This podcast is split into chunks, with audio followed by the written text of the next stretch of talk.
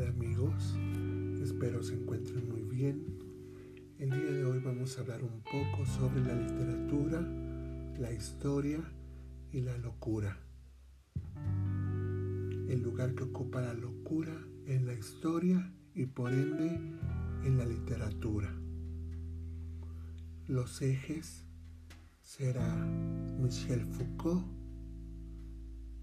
Artaud, Rothko y en el campo del arte un poco Dalí pasando por Shakespeare.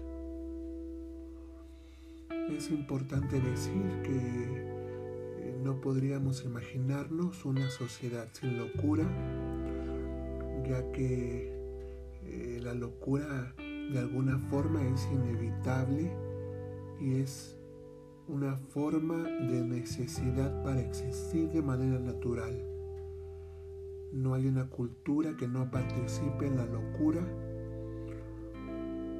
La locura implementada por la psiquiatría, la locura implementada por la religión, la locura en el cuerpo, en la poesía, en el tiempo, es muy interesante ser estudiada porque damos cuenta de cómo hay una diferencia en comparación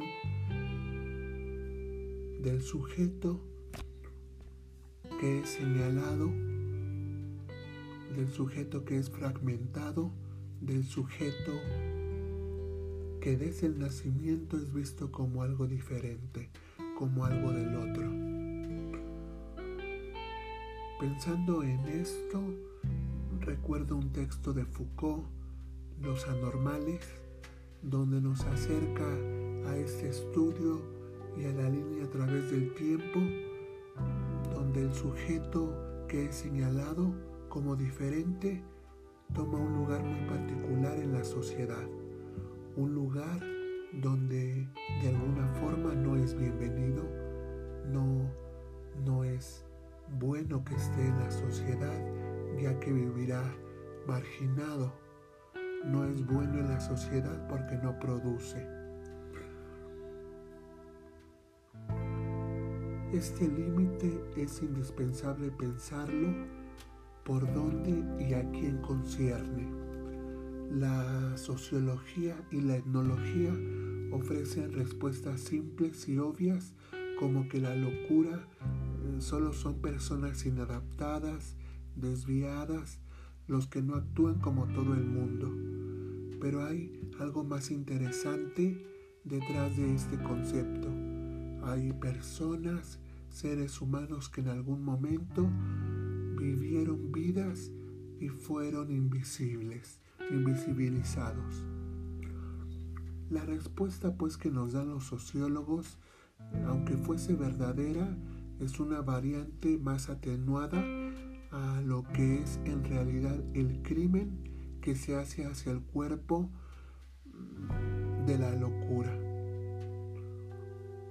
De cierta forma, muy a menudo se asocian conductas eh, donde existe la culpa, donde se puede señalar al otro porque eh, tiene conductas primitivas.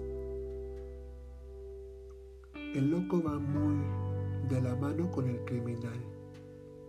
¿Por qué decimos esto? Porque en la esfera social el criminal y el loco son tratados de la misma forma, son enclaustrados. Uno en un psiquiátrico, el criminal en un lugar de prisión donde también no podrá estar con la sociedad. Pensemos en 1820-1830, donde la locura en Europa mm, se descubre que el delirio pasa sin lenguaje. Únicamente muda hacia los gestos y las conductas. Y es sorprendente pues porque crea una crisis en una sociedad que desafiaba la globalización. El asilo, por ejemplo, es muy claro entenderlo desde el lugar del loco. El loco como una persona que tiene un lenguaje menos propio, más trastornado hacia la sociedad. El hecho pues de que sea velado es de gran importancia porque de ahí es como será segregado y será su funcionamiento. El siglo XIX y XX recorren el lenguaje hacia lo que es en un espacio público prohibido, privilegiado y particular. La singularidad de estos espacios ocupan lugares muy interesantes. Eh, pensemos en Asia contra Occidente, cómo es que la religión ocupa un lugar muy indispensable en la locura. La locura de alguna forma es el lenguaje del otro. Pensemos un poco en que es necesaria la locura para que el otro exista. Si hay un loco, si hay un enfermo, si hay alguien que está en prisión, también por ende hay un sano. La literatura pues nos dejará ver que la miseria, la persona sin amor, sin trabajo, es la que es excluida. La otra persona, una persona dos por nombrarla así, es aquella que es cuerda, que puede pensar, que puede desenvolverse en la sociedad y puede influir en esta misma. El loco pues en el discurso shakespeariano eh, nos remonta al idiota, a esta persona eh, que no puede por él mismo valerse, que no puede eh, por él mismo responder a lo que demanda la sociedad. Ha perdido su imagen, ha perdido todo aquello que le permite expresarse con la sociedad. Su interior ahora es fragmentado, es como una película desdoblada, no hay ninguna represión en el discurso del loco. Su lenguaje es muy particular, la identidad tiene un límite, la diferencia es que éste no tiene una evidencia científica con la que pueda avalar su comportamiento. El teatro fue muy interesante en el siglo XIX y XX porque no era sino un espejo de la sociedad, multiplicando teatralmente los hechos presenciales y lo que salía de la norma. El teatro barroco, pues, en el siglo XVIII nos enseña una escena donde la confesión era indispensable. Era necesario mirar y descubrir la confesión para de ahí comprender la locura y ver el dramatismo que ésta tenía por sobre lo demás. Desde un punto de vista formal, esta locura barroca está exactamente en un punto medio en la religión cristiana, la trágica pasión.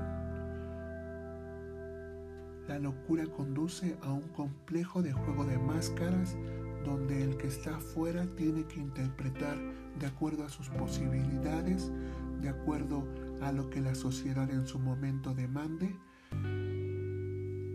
estas máscaras. Será pues el loco quien juegue un lugar importante para decir lo que está pasando en la sociedad. La locura pues es el encuentro imposible y el lugar de la imposibilidad. Por ello, lo transcultural en el siglo XIX fracasa como meta de identificación.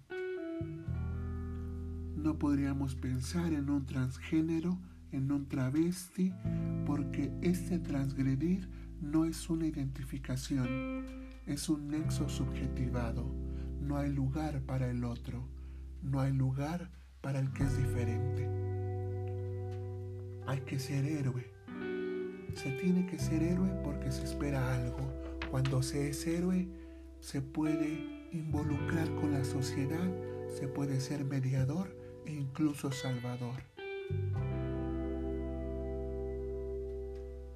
En el cine también se puede ver con particularidad cómo el loco es visto desde lo clásico, pasando por un lugar renacentista, Maidenusa nos dirá perfecto este lugar que ocupa la persona que no está dentro de lo socialmente aceptable.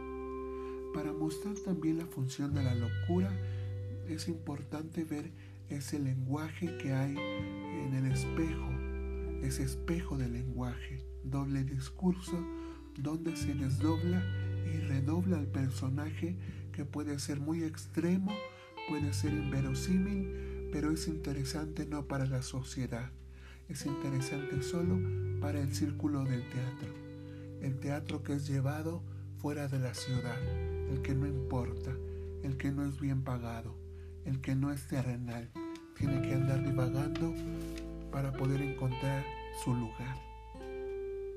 El teatro, siempre será doble, siempre será angustioso, siempre será un lugar puesto desde lo psicótico. Aunque parezca extraño, Artaud experimenta ese desierto donde el teatro en su modo doble es doloroso y culmina en el vacío y una desolación absoluta. A pesar de ser una forma de expresión, es el medio para Artaud para sacar ese pensamiento, ese lenguaje y la posibilidad de volver a su arte, a decir la verdad que le concierne en el cuerpo, en la sociedad, en el estado pleno pero salvaje. No existe pues sentido en el espíritu del texto, en el espíritu de la locura, en el texto de la salvación, si no hay un desplazamiento que enuncie, que provoque un estado y un punto final. Ahora la puesta en escena, los actores, lo que se mueve y cómo estos van evolucionando en la escena, definen quién salta y quién no a lo simbólico. Las palabras entonces se vuelven un acto violento, un acto fatídico que se desenvuelve muy pronto en la fatalidad de la vida y los misterios que únicamente se pueden encontrar en los sueños. Al igual que en una sesión de análisis, cuando alguien va al psicólogo, al analista, encuentra que hay un espectáculo montado muy particular. Se junta el espíritu, los sentidos, la angustia y la necesidad de aceptación y de escucha para que el espectador, el analista y el analizado encuentren un lugar que sea importante y significativo para esto. El vacío, sin embargo, no deja de su lugar. En este juego sigue estando presente todo el tiempo. El loco, lo que está bien, lo que está mal el drama, la teatralidad. Volvamos pues un instante al lenguaje, al lenguaje de las prohibiciones. El código lingüístico que se impone a los individuos que hablan una lengua, el vocabulario tendrá reglas fonéticas y gramaticales, tendrá que seguir un código, tendrá que ser la palabra hablada, escrita, capturada por el código religioso, político, familiar y ético. Quien no lo siga será ese otro. Puede ser el brujo, esa persona que habla con un lenguaje desconocido, la persona que habla con aquello que se desconoce, con el inconsciente y, por qué no, el mismo analista entraría en este código exterior y oculto. La diferencia en un lenguaje aceptado que acapara la vista, que acapara los buenos lugares y posicionamientos en la escritura y en la sociedad, no son otros, sino los mismos que acaparan las medidas y la media en la sociedad. Es importante pues pensar a loco no como lo que se nos ha contado, no como ese espacio ficticio que le devuelve su propia imagen. La locura es un juego dentro de la literatura y recorre una extensión que no limita en ningún extremo. No es un doble obsesivo, no es ridículo y no posee una crueldad ni una ficción. Es su verdad y debe ser considerada hasta ahí.